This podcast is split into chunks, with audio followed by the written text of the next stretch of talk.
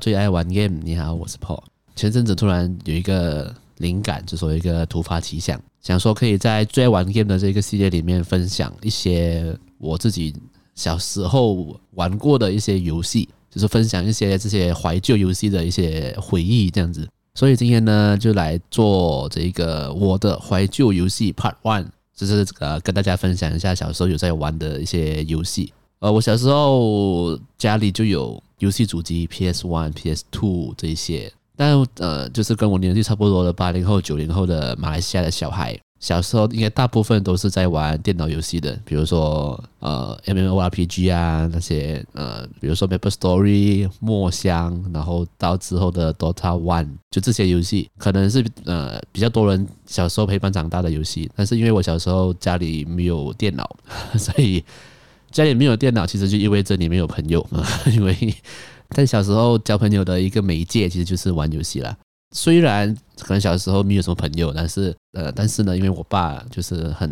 疼我嘛，就是说他他他有买游戏主机给我。我很小的时候就有了 PS One，然后我在小学的时候就 PS Two 这样子，所以就有很多很经典的这些呃 PS 的游戏陪伴我的童年，陪伴我长大。想说可以来跟大家分享一下。今天就先来分享呃，其中五个游戏好了，因为我在呃找资料写稿子，发现到哦，要讲怀旧游戏真的太多了，真 的可以做很多集啊，啊，所以今天就来分享其中五个好了。好，第一个呢就是叫做 Kamen Rider Ryuki，就是龙骑的游戏，它是一个对战游戏哦，它是呃 PS One 的，在二零零二年由班代发行的一个对战游戏，格斗游戏啦，就是一对一的对打的游戏。那我会接触到这个游戏呢，是因为有一天在一个表哥家，然后我在他家看到他在玩，这样在那个时候我还不知道什么是就是假面骑士，对于这一个 IP 是完全不了解的。但我为什么会被这个游戏，当时的我为什么会被这个游戏深深吸引呢？是因为假面骑士的龙骑的设定是用卡片的，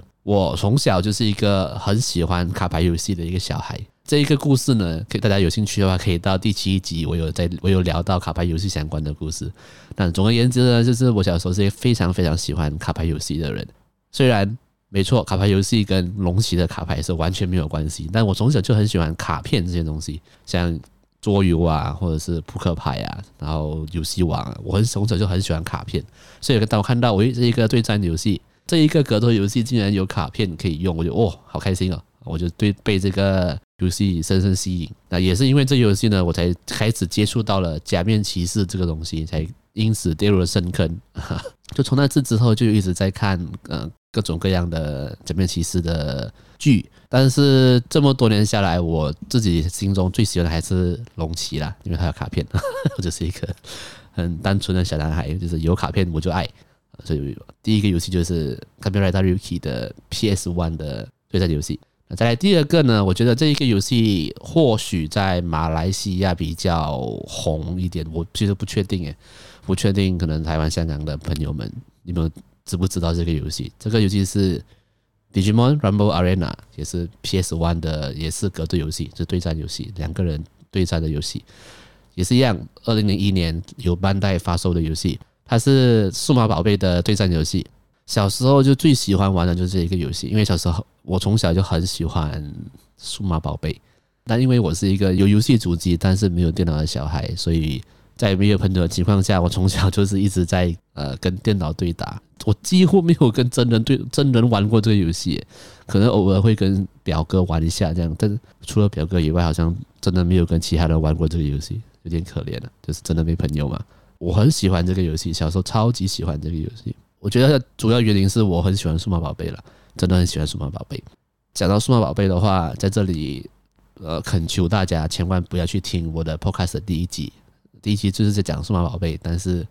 极度尴尬哦，的就是请大家不要去听哦，谢谢大家。呃，但是对于 对对于数码宝贝的爱，是到现在我今年二十五岁了，都还是非常的喜欢。我买了很多的模型啊，又买了一个那个什么那个手环。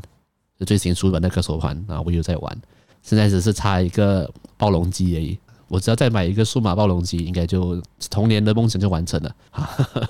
对，其实《Digimon Rumble Arena》在我们小时候八零后、九零后的小孩的这个圈子是非常非常红的。就大家几乎只要你家里有 PS One，大家就会问你你有没有这个游戏？大家就想玩这个游戏。我不知道这个现象是马来西亚人都这样呢，还是就我身边的人是这样？我不确定。各位听众，如果你有相关的的，就是回忆的话，或者是台湾、香港的朋友啊，如果你们有这这个游戏的话啊，也可以跟我分享一下。接下来第三个游戏呢，我觉得也是影响我蛮深的一个 IP 啊，这游戏叫做《Naruto Ultimate Hero Tree》，它是 PS Two 的游戏，然后哇也是班代，就我的童年都是班代啊，它是有班代于二零零五年发行的游戏。这一个《Naruto Ultimate Hero Tree》呢，它是一个系列作，它也从一二三四出了很多很多个，出了很多代啦。但是呃，印象最深刻还是这一个，这是第三代。对我来说，为什么会印象深刻啊？纯粹就是我很爱玩这个游戏。我记得这个游戏是我在我妈的一个朋友他的家，然后他的小孩有在玩这个游戏，然后接触到的时候就想说，诶，那时候的我就很喜欢火影忍者了，我就有一直在看火影忍者，但是我不知道 PS Two 有出 Naruto 的游戏。所以那个年代是资讯不发达的，你想要知道游戏相关的资讯，你就只能唯一的方法就是你要去买游戏杂志。那个年代的游戏杂志是非常好看的，就是每一个游戏的攻略都写得非常的仔细。但但是我小时候，我父母好像就没有买这些游戏杂志给我，所以即使家里有游戏主机，但这个市场上有什么游戏我是不知道的啊。我就去游戏店看到，诶，有什么看起来比较好玩的，我就买。那个年代的资讯量是不知道市场上有流通着什么样的游戏的，所以当时我在那个我妈的朋友家的小孩在玩的时候就，就诶是火影忍者诶哦，有这么好玩的游戏哦，好开心哦，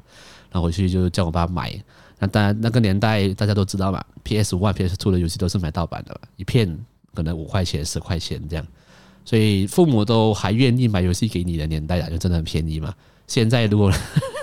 现在年代，如果你有 PS 三、四、五或者是 Xbox，你想要你父母买一个游戏给你，然后他们觉得你神经病啊啊，花几百块买一个游戏，这年代不一样了。但现在我们知道，长大后才会有这个呃正版翻版的分别，所以长大了都会都会支持正版了。小时候不知道嘛，小时候你就以为啊游戏就是这个价钱，你不知道是翻版还是什么的，是盗版还是什么，你不知道，你就以为游戏就是很便宜的东西，就长大才知道。你花一两百块买个游戏，其实是超便宜的，因为一个游戏的制作，它需要很多的人的协助，需要很庞大的资金，所以才花那么长时间制作的作品才卖你两百块，其实超便宜，真的超便宜。啊啊，我们说回来，就是讲到火影忍者呢，就是小时候很爱很爱看火影忍者，超级爱。但我觉得前几天在跟一个朋友聊天的时候，发现到其实我从小就是一个很叛逆的小孩。当年会很喜欢《火影忍者》，我觉得有一个很重大的原因是，身边的人都在看《海贼王》，啊，我就是因为很叛逆，大家在看的东西，我我就不想看，我就是不要看大家 大家在看的东西，也因为这个叛逆让我超级喜欢《火影忍者》啊，我就从小就一直在看《火影忍者》，呃，但是话说回来，也就是因为这个叛逆啊，所以我小时候都没有朋友啊，就是不喜欢，就大家大家都在玩的东西，大家都在讨论的东西，我从小就有一个很奇怪的。很奇怪的个性，很叛逆的，很奇怪的个性，就是说我不喜欢跟大家一样，就是大家在看，我就不想看，所以就是活该我没朋友了啊！我喜欢火影忍者的程度是到说，从 PS One 到现在 PS Four 的几乎每一代的火影忍者游戏我都有。当然了，在 PS 三开始，就我已经到中学、大学的这个年代开始买火影忍者游戏，其实。真正的意义已经不是想要游玩这个游戏，不是真的想要对战，不是不是真的想要享受这个游戏。在那个时候的心情纯粹是呃一个怀旧，一个很喜欢这个 IP，所以支持这个 IP 的那种心情，然后买了也没有很认真玩就收起来这样。所以我 PS 三、PS 四的然后多游戏真的没什么在玩，一个情怀啦，买一个情怀的啊，都会我都还是会买，但是就没有很认真在玩。我记得小时候在玩这一个 PS Two 的。然后到 Ultimate Hero 3的时候，我没有记错的话，我几乎每次选角都是选佐助啊，Sasuke。现在回想起来，我才发现到，原来我从小就被培养了这个喜欢中二的角色的这个 的这个喜好，这个个性。其实当年你你现在回去看，很最一开始的火影忍者，佐助真的是一个那么中二死屁孩，超中二，在那边躲，就耍酷不讲话这样哦。以为自己是悲剧男主角，啊，虽然他的人生是蛮坎坷的啦，但是我就觉得，也在长大了过后，你的人生经历比较不一样之后，你就会去看回走出小时候，哇，真的超屁的，就是一个中个死屁孩。但是我们小的时候就很喜欢我啦，我小时候就很喜欢这样子的角色，就哇，好帅啊，就是。跟我自己性格很像嘛，啊，就大家都是智障啊，大大家 大家在选择的东西，我我就不要去选；大家在看的东西，我就不要看哦。你们的你们人生跟我无关啊，你们不知道我的痛苦哦，啊，这是中二了。所以我小时候就有这样子的个性，就反而就很喜欢做出这个角色。我现在如果去找回我的 PS Two，把它打开的话，我觉得我第一个玩的游戏应该还会是这一个《Naruto Ultimate Hero Tree》，Yeah，。好，再来第四个游戏，我觉得这个游戏是超级冷门，我觉得是应该没有多少个人知道这个游戏。但是这个游戏直接对我，我我在我在做这一集在找资料的时候，发现到就是可能打开 PS Two 的游戏列表，发现这个游戏是觉得哦，对对耶，这个游戏陪伴了我很长一段时间的。那这游戏的英文叫做 Tony Hawk's Pro Skater 4，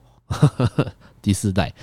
它是一个滑板游戏。啊，它的公司是 Neversoft，在二零零二年发售。这一个 Neversoft 公司，它最著名的两个 IP 的系列，第一个就是这个 Tony Hawk's Pro Skater，另外一个就是 Guitar Hero，就是电吉他的音乐游戏。这两个游戏是很历史悠久、很强大的一个 IP 系列，因为这两个游戏都出了超级多的系列作，比如说这个滑板游戏就出了大概七八代，然后 Guitar Hero 也是出了超级多代的。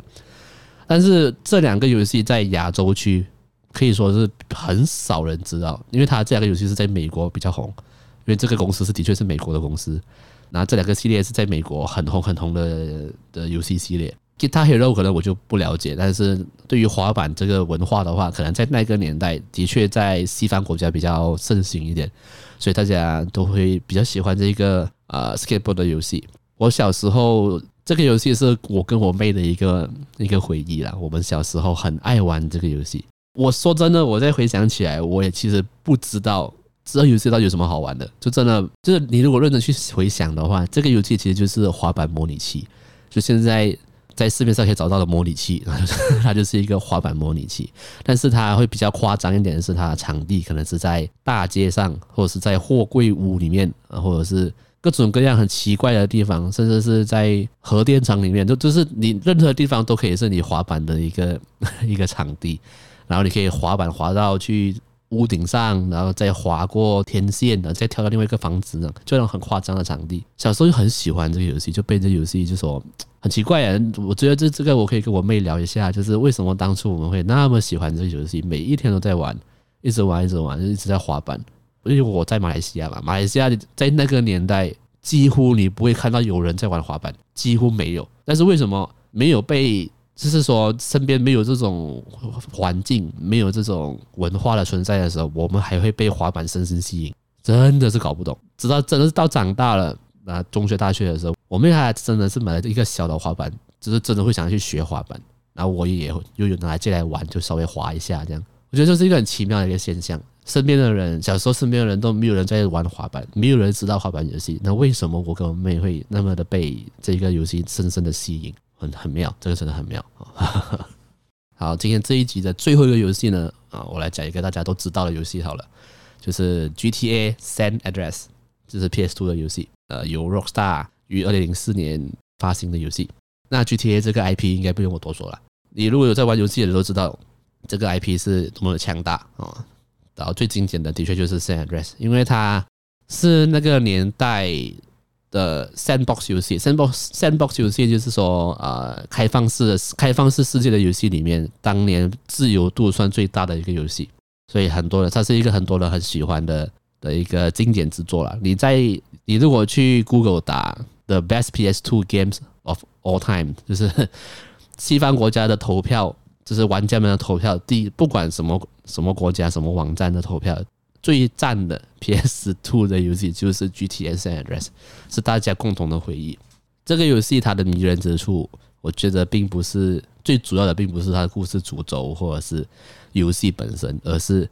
这个游戏有 cheat code 这个东西。小时候我都叫它密码了，那其实它其实不是密码，它就是 cheat code 的中文叫什么？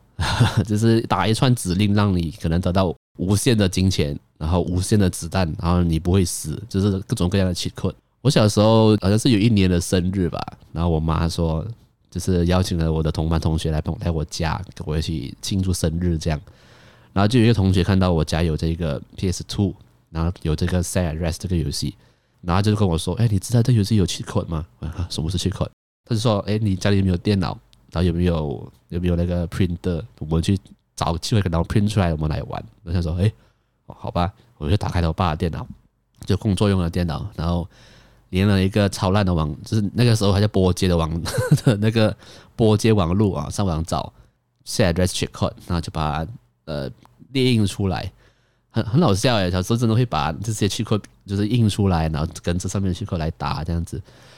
我那时候真的是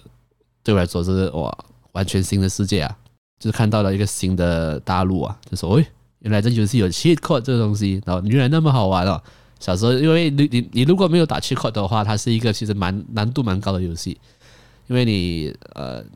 这游戏是呃黑帮的游戏嘛，所以你要去。枪战什么的都要去赚钱，然后买子弹、买枪这些，就其实对于一个小学生来说是一个难度蛮高的游戏。但你有了 cheat code，你就是神，你就是上帝，那对不对？你可以得到无限的生命啊，无限的子弹啊，无限的金钱，很好笑啊，我觉得蛮好玩的。那这时候才知道，原来 GTA 的一个魅力在是它的趣克了。你可以让你的车飞起来啊，或者是你的车，只要你的车撞到别人的车，别人的车就会爆炸。就这些趣克各种各样很好笑的、很好玩的趣克就内建在游戏里面。然后在那个年代，就是资讯不流通的年代，大家发现到这件事情的时候，就是会广为人传嘛。大家大家就会传来传去说：“哦，这游戏很好玩呢、啊。”哎，为什么好玩哦？因为你可以。乱开枪啊！你可以无限的钱，你可以为所欲为啦。应该说，你可以在游戏里面做任何你想要做的事情。你想要花大钱啊？你想乱开，你想要在游戏里面乱杀人也好，或者是开着会飞的车到处跑，这样就是在那个年代是非常的轰动的这样子的游戏设计。对对，GTA 现在是蛮多人的回忆吧。但其实我不确定哎，我马来西亚应该蛮多人跟我一样的吧？可能没有啊，因为大家都在玩。呃，线上游戏啊，所以都在玩电脑哦，不是，应该不是每个人都跟我一样有